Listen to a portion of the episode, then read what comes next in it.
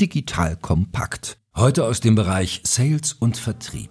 Mit deinen Moderatoren Joel Kaczmarek und Gero Decker. Los geht's.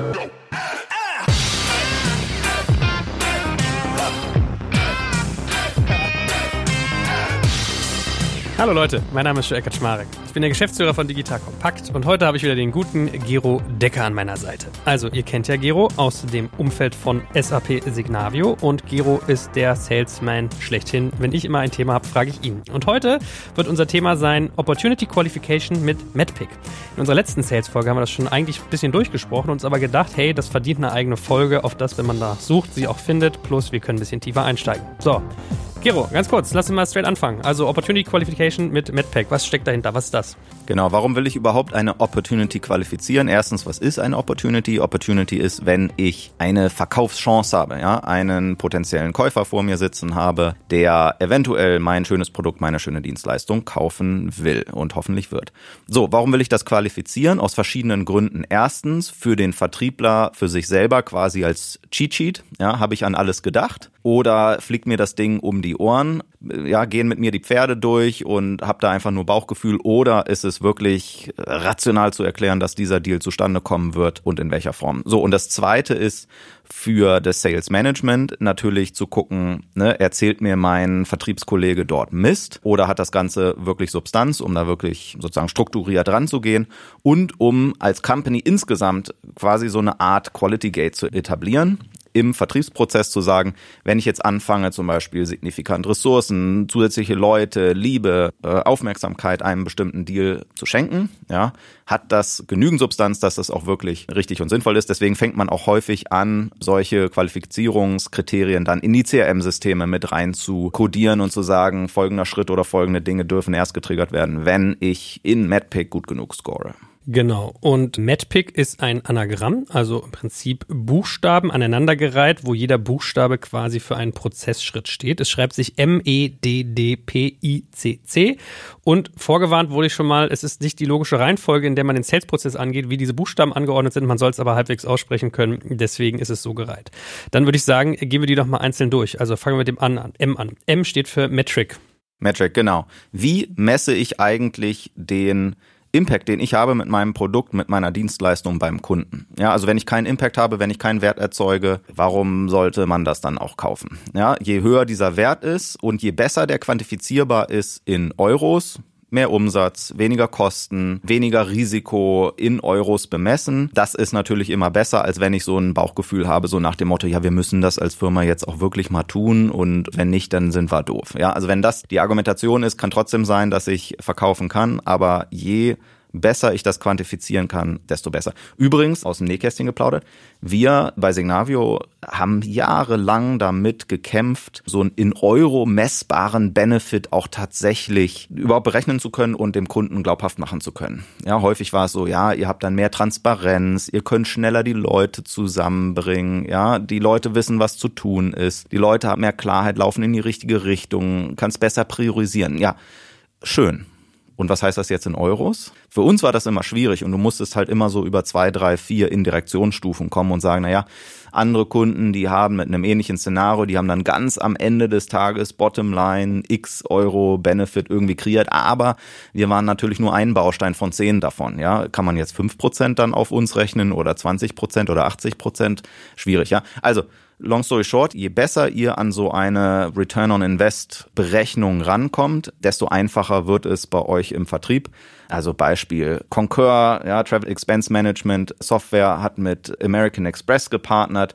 Die haben so ein Bundle an den Kunden gegeben und konnten dann sagen, du wirst bei deinem Travel-Volumen, wenn du unsere gemeinsame Lösung einsetzt, wirst du wahrscheinlich im Schnitt vier Prozent sparen an Kosten. Ja, das ist bei deinem Volumen X. Hier unterschreiben, äh, unsere Kosten sind ein Fünftel davon oder was auch immer.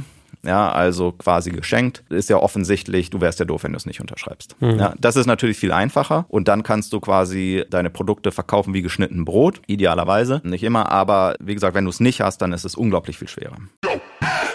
Werbung. Aufgepasst! Wenn du ein B2B-Unternehmen bist, möchtest du jetzt deine Sales Pipeline mit neuen B2B-Leads füllen und dafür empfehlen wir dir unseren Partner SalesViewer. SalesViewer lässt sich total einfach erklären. SalesViewer entschlüsselt nämlich Unternehmen, die deine Webseite besuchen und zeigt diese in Klarnamen an. Du und dein Team sehen also ganz genau, wer eure Webseite besucht und wofür sich diese potenziellen KundInnen interessieren. Und dann gibst du einfach Vollgas, denn du kannst diese Unternehmen dann ja zielgenau ansprechen und einfach zu neuen KundInnen machen. Im Marketing und Vertrieb ist das also eine Wahnsinnsunterstützung für die B2B-Lead-Generierung. Deshalb nutzen schon viele Marktführer wie Stepstone, Avato Systems, Spot5, Talon One oder die Vodafone-Tochter Grand Centric Sales Viewer und generieren damit täglich neue B2B-Leads. Und wenn das für dich interessant ist, dann teste Sales Viewer doch einfach mal kostenlos. Alles, was du dafür wissen möchtest, findest du unter folgender Weiterleitung digitalkompakt.de slash salesviewer. Und wie immer verlinke ich dir das auch auf unserer Sponsorenseite unter digitalkompakt.de slash Sponsoren. Das war's mit dem Werbespot. Gut, also Metrik meint dann eigentlich eher eine Metrik für den Kunden. Ich hätte anfangs bei Qualifikation gedacht, eine Metrik, wie ich meine Kunden einsortieren kann, sondern du, ich muss quasi belegen, was ich ihnen an Return bringe. Okay, das ist ja easy und schnell verstanden. Zweiter Buchstabe das E, Economic Buyer. Also wahrscheinlich der Classic, dass ich rauskriegen muss, wer im Unternehmen kauft mich eigentlich, richtig? Genau. Und später kommt noch ein C, der Champion. Das sind zwei unterschiedliche Personen oder Personengruppen und das muss man immer sehr gut verstehen. Der Economic Buyer ist der oder die, die am Ende das Budget haben, die eine Freigabe geben können, die sozusagen die letztendliche kommerzielle Entscheidung treffen können und müssen, um dein Produkt oder deine Dienstleistung einzukaufen. Es kann manchmal einfach sein, dass es, wie gesagt, genau eine Person ist. Manchmal äh, ist das total kompliziert. Da gibt es zwar einen Buyer, aus dessen Budget es kommt, aber es gibt zum Beispiel, keine Ahnung, weil es Cost-Saving-Measures im Unternehmen insgesamt gibt, gibt es nochmal eine zweite Instanz, einen Spend Council oder wie auch immer das dann heißt, der dann dort auch nochmal separat drüber guckt. Ja? Also diese Aufspaltung, wer die kommerzielle Entscheidung am Ende des Tages tragen kann, das muss man ganz, ganz, ganz genau verstanden haben. Und der Champion dem gegenüber? Champion ist die Person, die es sich zur Aufgabe macht, dein Produkt, deine Dienstleistung bei sich im Unternehmen einzuführen. Dessen Karriere wahrscheinlich dadurch hoffentlich geboostet wird.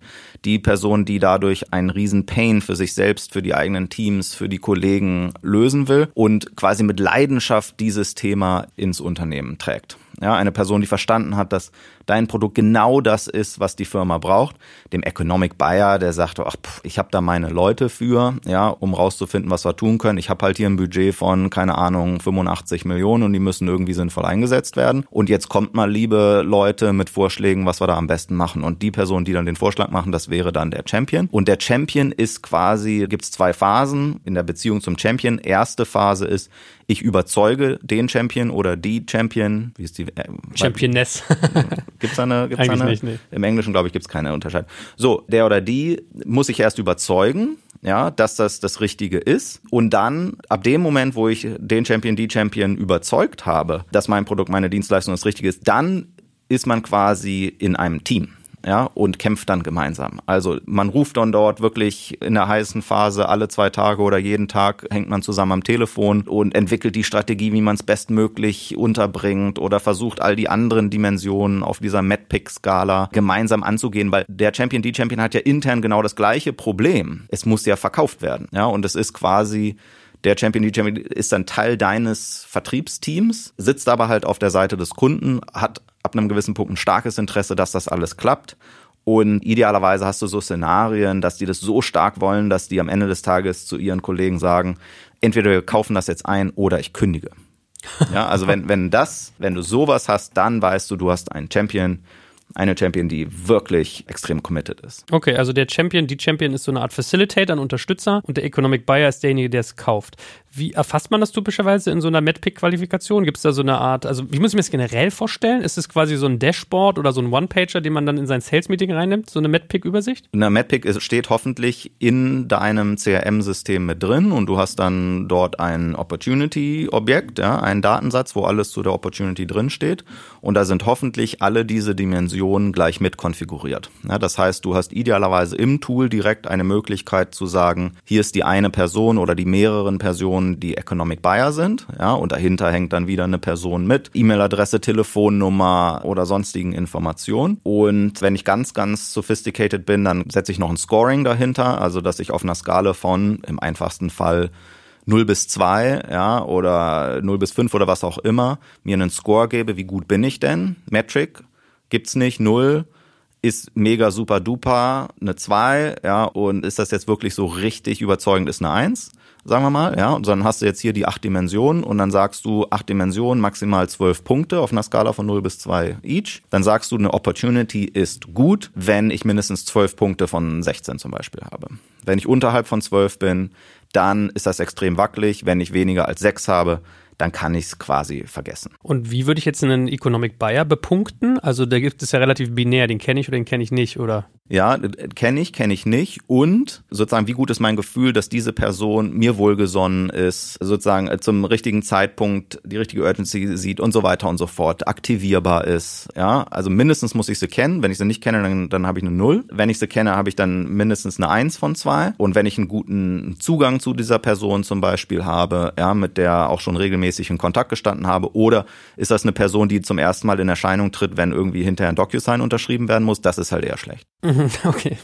Dann können wir am Ende nochmal durchdeklinieren. Also bei MedPick haben wir jetzt die ersten Buchstaben des M und des E schon durchdekliniert und das erste C. Und jetzt kommt als nächstes, kommt zwei Ds, nämlich einmal Decision Criteria und Decision Process. Genau. Decision Criteria ganz, ganz wichtig. Das kann von total hardcore sein, wie zum Beispiel Beschaffungen im öffentlichen Sektor, wo es irgendwelche ganz komischen Kriterien gibt. Und wenn du die nicht erfüllst oder nur ein bisschen nicht erfüllst, dann bist du sofort raus. Ja, Beispiel. Ist deine Software, also nehmen wir mal an, es ist ein Softwareprodukt, ist deine Software barrierefrei? Ja, nein. Ja, und da gibt es Möglichkeiten, das zu messen und dort Punkte zu kriegen oder nicht. Wenn du im öffentlichen Sektor unterwegs bist, kann es sein, dass halt eine Muss-Anforderung ist, dass du ein bestimmtes Gütekriterium auf der Barrierefreiheitsskala hast. Wenn du das nicht hast, dann kann deine Software noch so gut sein, dein Preis noch so gut sein, deine Beziehung noch so gut sein, alles andere noch so gut sein. Die dürfen dich einfach nicht beschaffen. Ne? Also es gibt diese sozusagen mandatory Kriterien oder ist es im Privatsektor, jetzt mal wieder auf Software gesprochen zum Beispiel, gibt es dort Cloud Security oder andere Herausforderungen, Certifications, die du brauchst sozusagen als Musskriterium. Das ist einmal sozusagen die Basis. Hier sind all die Dinge, die musst du haben, sonst kommst du gar nicht durch die Tür. Die kannst du hoffentlich alle erfüllen. Oder es gibt irgendwie einen Weg drumherum, dass du zum Beispiel committest, dass in sechs bis zwölf Monaten dieses Kriterium erfüllt ist. So, aber jetzt kommt ja die spannende Frage, wenn jetzt dort verschiedene Alternativen vom Kunden evaluiert werden, was ist denn dann die Entscheidungsbasis? Ne? Ist es nach Nase? Also ja, wahrscheinlich nicht und hoffentlich nicht. Und schon gar nicht, wer mich am besten besticht. Ja, also wir wollen keine Korruption bitte haben, nirgendwo, sondern was sind die rationalen Kriterien, anhand derer ich bewerte, ob etwas besser ist oder nicht? Habe ich zum Beispiel ein Stakeholder Voting, wo Leute Usability bewerten? Ja, und das ist dann ein Kriterium, was zu zehn Prozent in die Entscheidung einfließt. Oder gibt es einen funktionalen Kriterienkatalog, den die Leute abarbeiten und den anderen auch wieder Scores zu geben? Ist es erwarteter Economic Impact, der bei dir vielleicht anders ist als bei jemand anderen? Ist es, wie schnell es verfügbar ist, wie einfach das einzuführen ist und so weiter und so fort. Es kann ja tausend Kriterien geben, passt es in die Technologiestrategie und so weiter und so fort. Es kann tausend Entscheidungskriterien geben. Hier ist übrigens der öffentliche Sektor einfacher auf dieser Dimension, weil die müssen in ihre Ausschreibung immer reinschreiben, zum Beispiel 40 Prozent entscheidet der Preis, 40 Prozent entscheidet funktionaler Fit und dann gibt es hier eine Skala von 0 bis 100 oder was auch immer. Das heißt, du kannst dir ausrechnen, ich weiß, ich bin 20 Prozent besser auf den funktionalen Anforderungen, also kann ich auch 18 Prozent teurer sein als die Competition und kommen trotzdem noch durch die Tür. Ja, also dort im öffentlichen Sektor ist das wirklich kodifiziert typischerweise in so Formeln. Im Privatsektor ist das typischerweise nicht der Fall, sondern da gucken sich die Leute an, was sind die Pros, was sind die Cons, was spricht dafür, was spricht dagegen und dann wägen die das sozusagen nach bestem Wissen und Gewissen ab. Was sagt so die Erfahrung? Wie strukturiert sind die meisten privaten Kunden, wenn es um diese Kriterien geht oder geht es da oft eher so um Preis und ein paar Kernfunktionalitäten? Also das kann ganz unterschiedlich sein. Ich sehe es ja am eigenen Leib. Wir sind ja inzwischen als Team, als Unit so groß, dass wir in Millionenbeträgen ja selber Dinge beschaffen. Ne? Und jetzt Beispiel, wie wir selber Software beschaffen. Da gibt's zum einen quasi einen Standardkatalog an Dingen, die dir zur Verfügung stehen und du kannst dann halt sagen, ich brauche jetzt, keine Ahnung, ich brauche jetzt ein Collaboration-Tool, ja, und da steht dann halt drin, du benutzt, wenn du ein Collaboration-Tool haben willst, hast du MS Teams oder vielleicht noch irgendwas als Standard. Wenn du Slack haben willst, dann wird's halt ganz, ganz, ganz, ganz, ganz kompliziert und haarig, um das überhaupt bekommen zu wollen. Oder es gibt halt Bereiche, wo es keine Vorgaben gibt und da sagen deine Leute zum Beispiel, keine Ahnung, ich brauche hier ein Continuous Integration Framework für meine Softwareentwicklung und dann fangen halt mal zwei Leute Leute an, hier mit rumzuspielen und damit rumzuspielen und dann hast du dort mal eine Lizenz gelöst und ehe du dich versiehst, hast du dort einen Kontrakt, der dich eine Viertelmillion pro Jahr kostet. Ja, und dann fragst du die Leute, aber habt ihr denn eine sinnvolle Auswahl getroffen und so? Und dann, naja, klar, verargumentieren die das dann schon irgendwie. Dass das gut ist und so. Ja, aber das Beste ist immer, wenn du vorher schon Adoption hattest und die Leute das kennen und wissen um die Stärken und Schwächen, ja, und vielleicht mal ein, zwei Dinge äh, praktisch ausprobiert haben, dann sagen die dir halt, naja, wir haben es jetzt schon, ja, und wir benutzen es schon und deswegen wollen wir jetzt auch bitteschön die halbe Million ausgeben. Wenn wir das jetzt abschalten, dann können wir morgen das und das und das und das nicht mehr machen oder es dauert uns ein Dreivierteljahr, wenn wir mit was anderem anfangen wollen, um dort dann wieder produktiv zu sein, ja. Und auf einmal hast du so ein Login, ohne dass du es wolltest. Ja, also die Pfade führen ja immer viele Pfade nach Rom und es kann sowohl so sein, dass du halt wirklich eine Ausschreibung machst mit formalen Kriterien und allem Pipapo, eine formale Auswahl. Das passiert natürlich bei den großen Käufen typischerweise immer. Und du musst darstellen, dass du dir auch wirklich die drei offensichtlichsten Alternativen alle auch wirklich im Detail angeguckt hast. Bei vielen anderen Dingen, und deswegen sage ich so Viertelmillion, das ist typischerweise so die Schallgrenze. Bis dahin kommt dann halt durch Adoption und Liebe zum einzukaufenden Produkt und so passiert halt viel.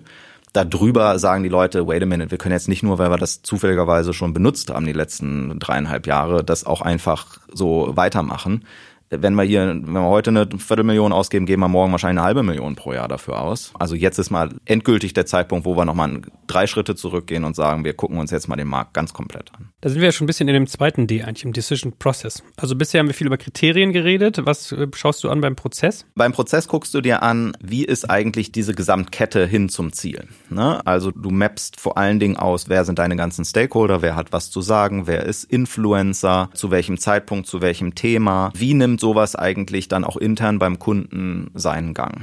Ja, also Beispiel, das, was ich eben gesagt habe, wo du irgendwie durch Adoption, du hast mal irgendwie was leichtgewichtig bei zwei, fünf Leuten positioniert. Das sind halt nicht die Leute, die hinterher die Entscheidung treffen werden, ob das für 500 Leute ausgerollt wird. Nie und nimmer. Ja, aber das sind halt wichtige Influencer, die dann quasi intern die Referenz geben, die als Fürsprecher agieren und so weiter und so fort, auf die man zurückkommen kann.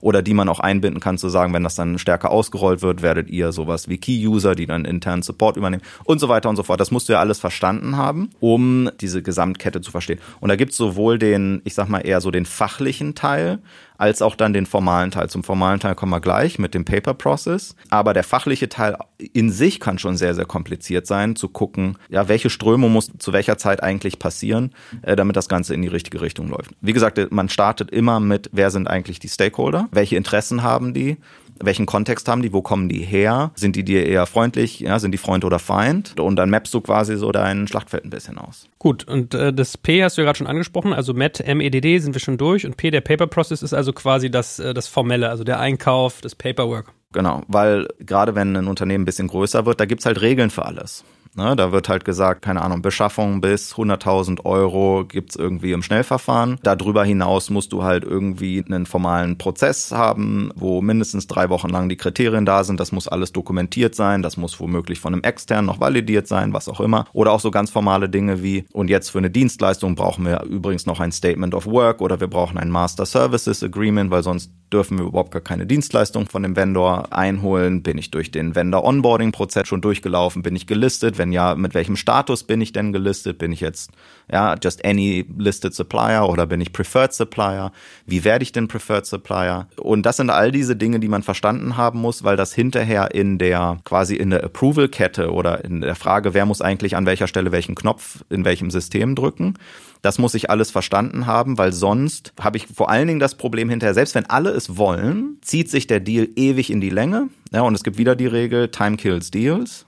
Ja, deswegen sind die Leute auch so quartalsgetrieben, weil sie sagen, ich setze mir einfach intern für mich selbst und für den Kunden eine Deadline. Bis dann muss ich es geschafft haben, weil wenn ich diese Deadline nicht setze, dann zieht sich das ewig immer wie ein Kaugummi. Ja, und ich setze jetzt einfach mal einen künstlichen Punkt, nämlich das Quartal, als quasi ja, Brandbeschleuniger und sage, keine Ahnung, dieses kommerzielle Angebot ist halt darüber hinaus nicht mehr gültig. Das wäre so ein Ding, was du als Verkäufer machen kannst, zu sagen, ja, Ne, wenn es übers Quartal hinausschießt, dann wird es halt fünf Prozent teurer, um da Druck aufzubauen oder was auch immer. Oder wir passen unsere Preisliste an oder danach gibt's die Leute, die dir helfen, das zum Laufen zu bringen. Dann musst du halt drei Wochen länger warten und jetzt habe ich die gerade verfügbar und so weiter und so fort.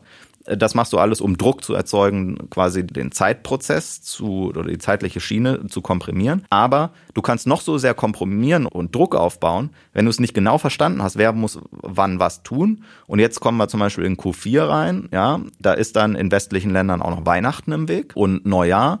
Und dann gibt's Leute, die gehen Skifahren, ja, zwischen Weihnachten und Neujahr und die können dann halt nicht mehr auf die Knöpfe drücken in den System. Und das musst du alles verstanden haben, ja. Welche Abhängigkeiten habe ich, wer ist wann verfügbar, was muss wo formal erledigt worden sein, um durchzukommen.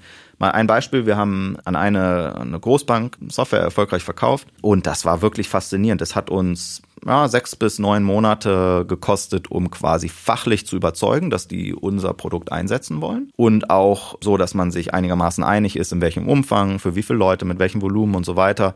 Was soll der Preis sein? Ja, das hat man sozusagen in sechs bis neun Monaten alles ausgetüftelt. Und dann ging der Prozess los, quasi alle Formalien, alle Haken zu setzen. Und dieser Prozess hat 15 Monate gedauert. Ja, also nur mal so als Wachrüttler, diesen Formalprozess gerade in großen Unternehmen oder in regulierten Unternehmen und so, ist halt wahnsinnig, wahnsinnig komplex. Und übrigens, jetzt kommt's, Du würdest ja hoffen, dass dein Champion oder dein Economic Buyer das alles verstanden hat und dich da durchnavigieren kann. In vielen Fällen ist das nicht der Fall. Sie wissen es selber nicht, weil sie so etwas, wie sie von dir einkaufen, vorher vielleicht noch nicht eingekauft haben ja, weil es irgendwelche Kriterien oder weil irgendwelche Regeln verändert wurden. Und auf einmal ist dein Champion und dein Economic Bias selber überrascht. Und denen ist das dann natürlich total unangenehm und peinlich. Und dann kommen die zu dir zurück und sagen, können wir jetzt nochmal die Trial Period extenden, weil ich habe ja schon Leute drauf sitzen, aber ich will ja, aber ich kann noch nicht die Knöpfe drücken und so weiter und so fort. Das wird dann zu einer sehr, sehr, sehr interessanten Gemengelage und Dynamik, wo man natürlich hoffentlich gut spielt mit allen Beteiligten, manchmal aber auch Leuten total auf die Füße treten muss. Selber an anderen Stellen in die Organisation proaktiv reingehen, zu sagen, ich setze jetzt hier die Pistole auf die Brust, sonst geht's nicht weiter. Und dein Champion sagt, was tust du hier nur? Ja, ich verbrenne meinen Namen und ich bin morgen nicht mehr. Also das ist alles so eine Gratwanderung, die man sauber navigieren muss. Ich wollte nur sagen, also Madpick hier ist eine schöne Erinnerung daran und gerade das P äh, weil es gibt andere Varianten. Medic zum Beispiel hat das P nicht drin, das war so der Vorgänger. Und man hat das P aufgenommen, weil die Realisierung ist, dass dieser Paper-Process, selbst wenn ich alle überzeugt habe, selbst wenn ich dem perfekten Preispunkt alles gelöst habe, kann es trotzdem noch alles schiefgehen. Oder fast genauso schlimm ewig dauern. Ja, ich meine, so auch krass, man merkt ja schon die Komplexität an der Anzahl der Buchstaben, ja. Wo wir zum nächsten kommen, zum I. Das, ich glaube, der belegt, dass die Reihenfolge da halt auch mal verquer sein kann. I steht für Identified Pain. Das ja, muss genau. eigentlich früher machen, ne? Das muss eigentlich ganz, ganz, ganz am Anfang kommen. Warum sprechen wir denn überhaupt? Warum ist das, was ich dem Kunden anzubieten habe, denn überhaupt für den Kunden relevant? Welches Problem löse? Haben jetzt schon viele Leute gesagt, ich gebe dir ein Euro, wenn du mir ein Compliance-Problem löst. Ich gebe dir zwei Euro, wenn du mir ein Kostenproblem löst. Und ich gebe dir fünf Euro, wenn du mir ein Umsatz- oder Kundenproblem löst. Ja, also das mal sozusagen so als Rangordnung im Unternehmen. Manche Probleme oder Pains, Schmerzen sind unterschiedlich viel wert. Ähm, aber man muss immer genau wissen, worauf schieße ich denn jetzt gerade, weil es einen riesen Unterschied macht, ob ich dir jetzt gerade irgendwie eine Risikominimierung verkaufe oder einen Working Capital Improvement oder eine Möglichkeit, dich selbst am Markt zu differenzieren und, und besser beim Kunden aufzutreten. Ja, und das muss man einfach gut auseinanderdröseln, genau verstanden haben, was sind denn auch die Hot Buttons, was sind die Dinge, die den Kunden momentan umtreiben, was ist auch so ein bisschen so die Atmosphäre im Unternehmen, was sind denn die Themen, die durchgehen, was sind so die Argumentationen, die durchgehen gehen. Wenn die gerade in einem Cost-Cutting-Modus sind, naja, dann gehen halt die Cost-Cutting-Themen am einfachsten durch.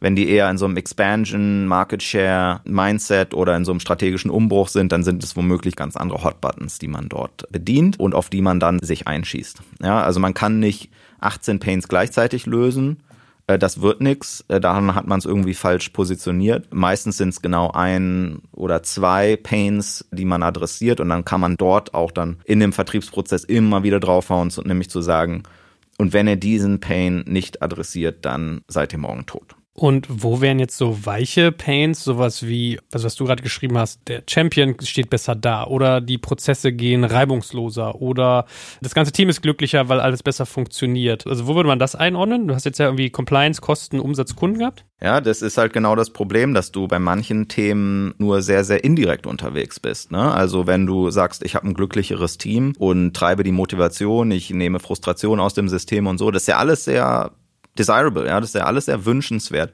Worauf zahlt es am Ende des Tages ein? Na, indirekt ist halt die Argumentation dann, naja, dann arbeiten die halt effektiver und effizienter zusammen. Ja, das steigert die Produktivität, das ist ein Kostending. Oder weil die so motiviert sind und sich auf die guten, spannenden Dinge konzentrieren können, dann können sie halt mehr auf ihren eigenen Kundenwert und, und ihren eigenen Umsatz sozusagen einzahlen. Aber du siehst schon, es ist halt alles total indirekt und deswegen halt schwierig. Wenn du den direkten Durchgriff hast, na, zum Beispiel Umsatz, Du schaffst es bei einem Kunden, keine Ahnung, die Einführung eines neuen Produktes von drei Monate auf einen Monat runterzudampfen. Naja, dann kannst du halt in Euro und Cent ausrechnen, was bedeutet es denn, ein Produkt zwei Monate früher auf den Markt zu geben. Na, das kannst du dann in Euros ausrechnen und, auf, und bei großen Unternehmen kommt man dann typischerweise auf große Beträge. Also wenn du das direkt zeigen kannst, dann ist das super und wenn nicht, dann wird es halt extrem schwierig. Hier aus dem Nähkästchen geplaudert als sich die Akquisition angebahnt hat, Signavio SAP, dann macht man ja auch genau diese Kalkulation, ja, welchen Wert kreiert man denn eigentlich? Und ja klar, da kommt Umsatz und so weiter und so fort, den ich dazu kriege.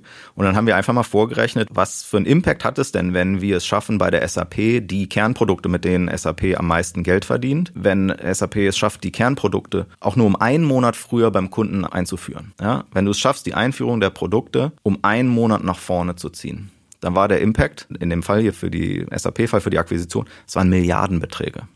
Ja, stell dich gar nicht vor, du sagst, es kann doch nicht so kompliziert sein, die Einführung eines Produktes um einen Monat zu beschleunigen oder nach vorne zu ziehen. Weil die Kunden, die brauchen ja zum Teil Jahre, bis sie bereit sind, etwas zu tun oder bis dann Projekte durchgelaufen sind und so weiter.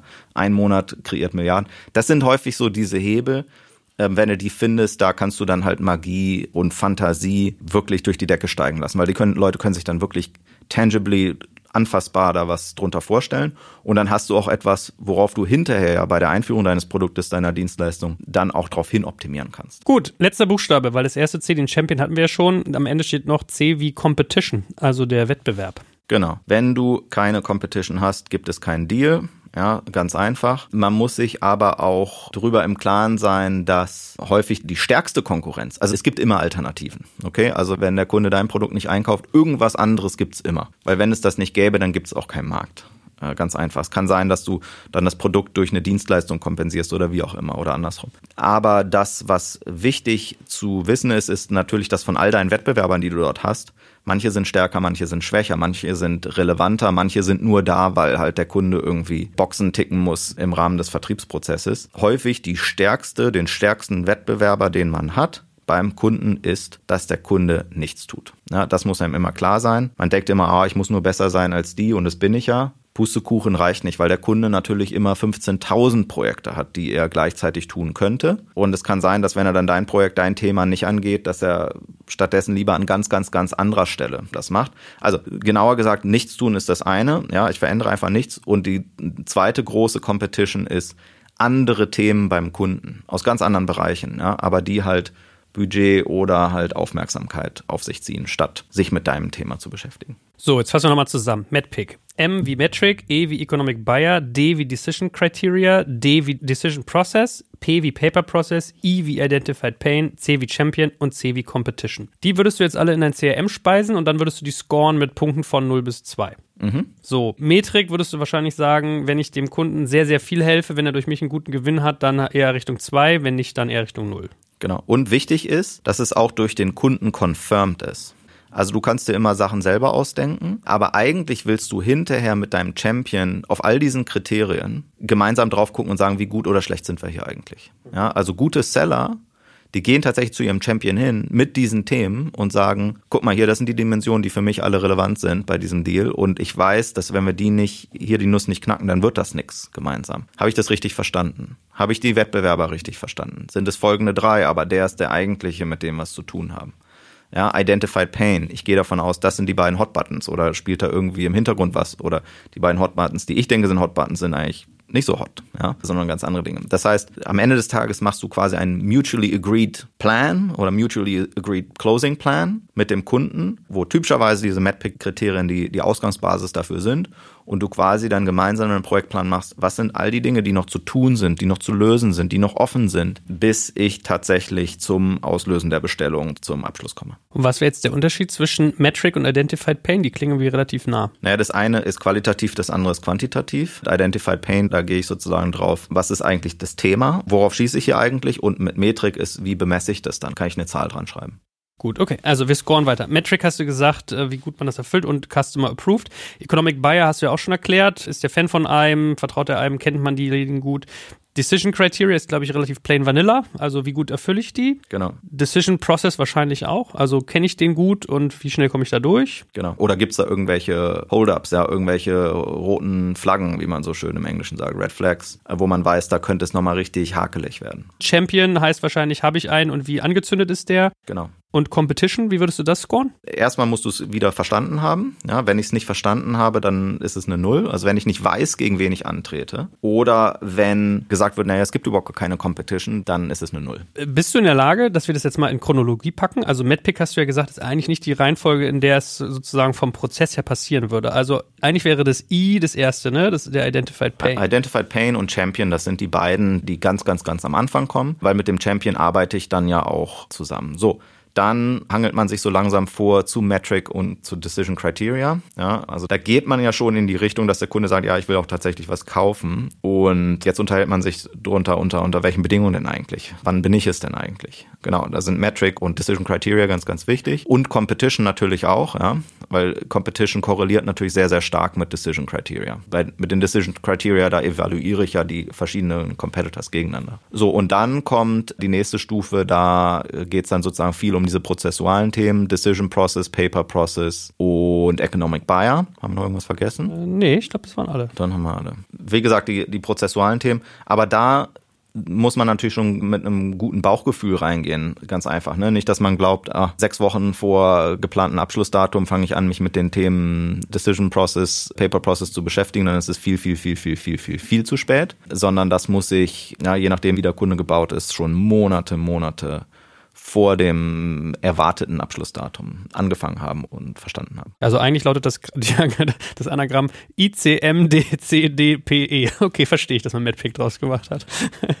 Abschließend noch, wir haben jetzt schon verstanden von dir, wird getrackt im CRM. Gibt es so eine Art MedPick-Meeting regelmäßig oder so eine Art Zusammenkunft, dass man im Sales sich regelmäßig diese Punkte anguckt? Also erstmal dadurch, dass es im CRM-System drin ist, wird es ja kontinuierlich getrackt. Typischerweise habe ich ja sowas wie eine Forecast Cadence, also irgendeinen Rhythmus, wo ich mir die ganzen Opportunities hernehme und angucke, was ist denn realistisch für dieses Quartal, was ist realistisch fürs nächste Quartal. Da ist der MedPick Score natürlich ein ganz wichtiges Qualitätskriterium. Man sieht das dann häufig in den CRM-Systemen, da sind dann so Ampeln ja, grün, gelb, rot, um zu sehen, wie sauber ist sozusagen die Opportunity. Und dann habe ich quasi eine andere große Ampel, das ist so ein bisschen, ich sag mal, Momentum. Also die Frage, wie entwickelt sich die Opportunity weiter? Weil wenn meine Opportunity da drei Monate rumliegt, ohne dass sich groß was getan hat, das ist halt natürlich ein massives Problem. Ja, also diese beiden Dinge, bin ich qualitativ gut in der Opportunity unterwegs und habe ich diese Velocity oder das Momentum? Das sind die Dinge, die man sich dort anguckt.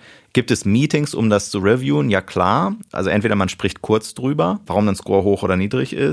Oder wenn man sich noch viel mehr Zeit nimmt, dann gibt es diese Deal Reviews, Account Reviews, Opportunity Reviews, wo man sich dann eine halbe Stunde, dreiviertel Stunde oder wie viel auch immer Zeit nimmt für eine spezielle Opportunity der Vertriebler, die Vertrieblerin muss dann vorstellen, typischerweise ausgehend von so etwas wie MedPick, weil es halt eine gute Basis gibt zu sagen, warum kauft der Kunde denn eigentlich, wo stehen wir denn im Prozess und so weiter und so fort. Da steckt ja viel in dem MedPick-Framework mit drin. Deswegen ist das äh, häufig dann die Ausgangsbasis für so ein detaillierteres Review. Und wenn du jetzt mal das Scoring in Erfahrung sozusagen übermünzt, also du hast ja gesagt, äh, von 0 bis 2 scoret man die, das heißt, man kann bei 8 Kriterienpunkten bis zu 16 Punkte pro Opportunity haben. Du hast, glaube ich, gesagt, alles ab 12 ist gut qualifiziert und was sagt er die Erfahrung, empfiehlt es sich immer eher auf die zu gehen, die einen hohen MedPick-Score haben und die zu konvertieren? Oder kann es auch sinnhaft sein, mittelhohe MedPick-Scores sozusagen zu versuchen, nach oben zu treiben? Ja, da gibt's dann auch so einen Biorhythmus. Da kommt jetzt wieder diese Quartalsdenke einem zugute, weil ich je nachdem, wo ich mich gerade im Quartal befinde, habe ich einen leicht anderen Fokus. Wenn ich in den letzten zwei, drei Wochen eines Quartals bin, da geht es nur noch darum, die Dinge, die noch realistisch holbar sind, da sozusagen um jeden Zentimeter zu kämpfen und alle diese Deals nach Hause zu bringen. Wenn wenn ich früher im Quartal bin,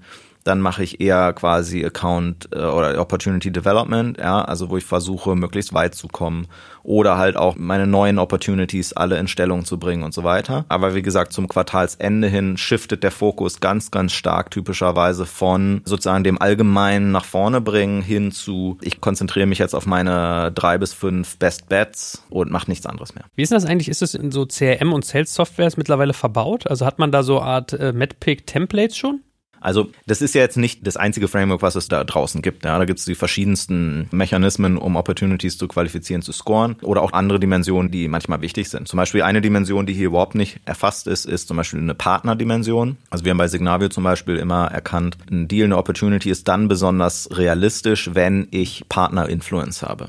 Ja, also wenn ich einen in unserem Fall einen Consulting-Partner in den meisten Fällen oder einen Technologiepartner. Wenn ich mit denen gemeinsam beim Kunden unterwegs bin, dann können wir statistisch belegen, steigt halt die Abschlusswahrscheinlichkeit aufs Doppelte, wenn ich das habe. Das heißt, das wird dann auf einmal zu einem eigenen Custom-Zusatzkriterium, auf das ich dann hinarbeite. Deswegen ist es jetzt auch nicht so, dass du in einem CRM-System, wenn du es quasi auspackst, ja, dass das dann alles hier schon komplett so drin ist. Aber wenn du ein handelsübliches CRM-System hast, da kannst du ja relativ einfach solche Felder hin konfigurieren und so weiter.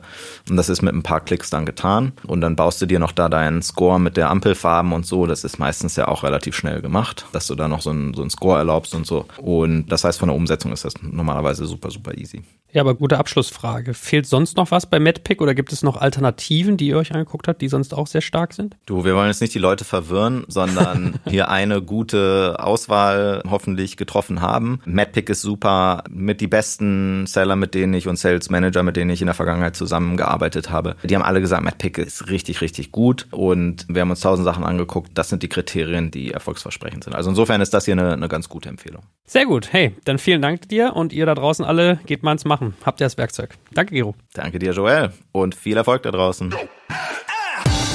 Danke fürs Zuhören beim Digital Kompakt Podcast. Du merkst, hier ziehst du massig Wissen für dich und dein Unternehmen heraus. Wenn du mit uns noch erfolgreicher werden möchtest, abonniere uns auf den gängigen Podcast-Plattformen. Und hey, je größer wir werden, desto mehr Menschen können wir helfen. Also erzähl doch auch deinen Kolleginnen und Kollegen von uns. Bis zum nächsten Mal.